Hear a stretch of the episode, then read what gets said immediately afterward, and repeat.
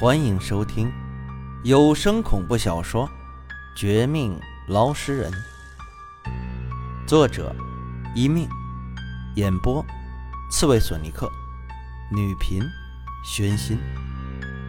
第五十九章：人小鬼大。小鬼头，走，又该咱们拖延敌人的时间到了。一听说还要十五分钟才行，我二话不说，握着斩仙刀叫上鬼婴，这就打算再回大厅，故技重施。鬼婴虽然脸上有惧意，但也没有明说，还是低着头跟我往上面走。但在这时，我们却被身后的钓鱼人给叫住：“你们两个去哪儿？”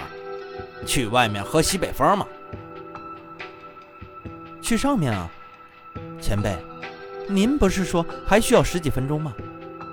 我们上去顶着，放心，不会出什么大事。谁让你们去顶着？外面几十个厉鬼，你们两个能顶多久？回来，真是胡闹！我的意思是我出马，你们留在这里。照顾你未婚妻就好了，我这把老骨头再不行，十几二十分钟还是能撑住的。真要不行，你们再来不迟。钓鱼人这一番话说的真切感人，我和鬼婴同时一惊，随后见到他真的经过我们，走向大厅那边，更是心下感动。这时候。可不是逞英雄的时候。外面几十只厉鬼，还有一只比厉鬼更可怕的百年老鬼存在。我们之前的那场激战，算是侥幸。这次再上去，厉鬼们肯定不会轻易被惊退。换了钓鱼人，他也会受到极大压力。可他居然没有半点迟疑，直接替换我们。我们和他非亲非故，这等恩德仁义，实在不可以用任何普通的言语表达。前辈，保重！我实在不知道说什么好，只得冲他抱拳，眼眶微微湿润。爷爷记得回来哦，小鬼头等你，一定要安全、安全再安全。你要是出事，我跟他们拼了！鬼婴似乎对钓鱼人生出一些特别的亲情。别看一路上斗嘴，此时却相当情深意重，连我都被这小家伙的动作给感动。钓鱼人一样，回头看了我们一眼，眼眶里有些湿润，随即笑骂一声，让我们好好陪着廖明雪之时，他却自己怒喝一声，两手光芒暴涨，也不知道用的哪门哪派的法术，竟然顷刻间。将大门那边加持八个阵法，八个阵法，八个白色光圈，和之前的转轮阵不同，这八个阵法明显是攻防性质的。我没有见过，也是因为我对除了捞尸人之外的同行了解不多。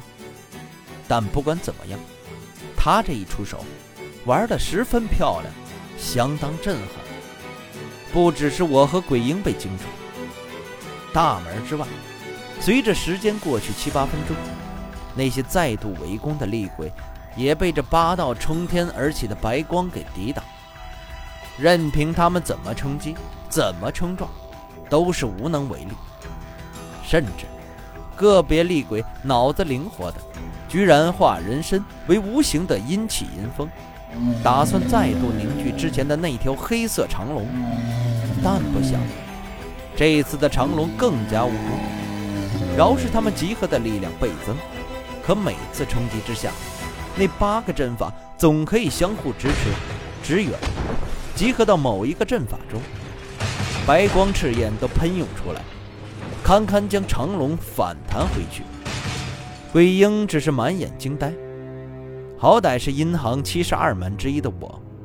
却从中看出一些不寻常的地方。这钓鱼人绝对不简单。对面的厉鬼人身石是实体，化作长龙是虚体，一实一虚。普通的高人、道士、僧人等，也不敢说正面交锋，他却一点也不怕，反而能占据一些上风，真可怕呀！不知道他们到底哪个门派的？这等手笔，恐怕我爸生前结交的那些老朋友都做不到吧？大厅那边，不时传来八个阵法和厉鬼们的交手声音。不是厉鬼的惨叫闷哼，便是阵法被削弱一分，然后就听到钓鱼人大喝一声，继续施法，加固我们这栋大楼的防御。地下室这里，自我和鬼婴返回，廖明雪的心跳明显开始慢慢恢复，他依然没有睁眼，但是，比起一开始那种不死不生的状态。已经好了很多，就算和之后的缓慢呼吸相比，也更让我们欢喜。对此，我更打定主意，等这次脱困，有机会的话，一定要好好的报答钓鱼人。而我身边的鬼婴，却是趁此机会开起我的玩笑。明知我和廖明雪还没有到最后一步，却又笑问。我们到底什么时候订婚、结婚？什么时候摆酒席，请他喝喜酒？还说万一我新婚之夜洞房无力，可以找他帮忙。鬼婴是鬼魂之体，不会被凡人轻易看到，多少也有点小法术。对于他能帮男人增强那方面能力的事儿，我一点不怀疑。但我听到他拿我举例。心里老大不高兴，当即回怼回去：“你这小鬼头想什么呢？才他妈一个月大而已，居然这么流氓！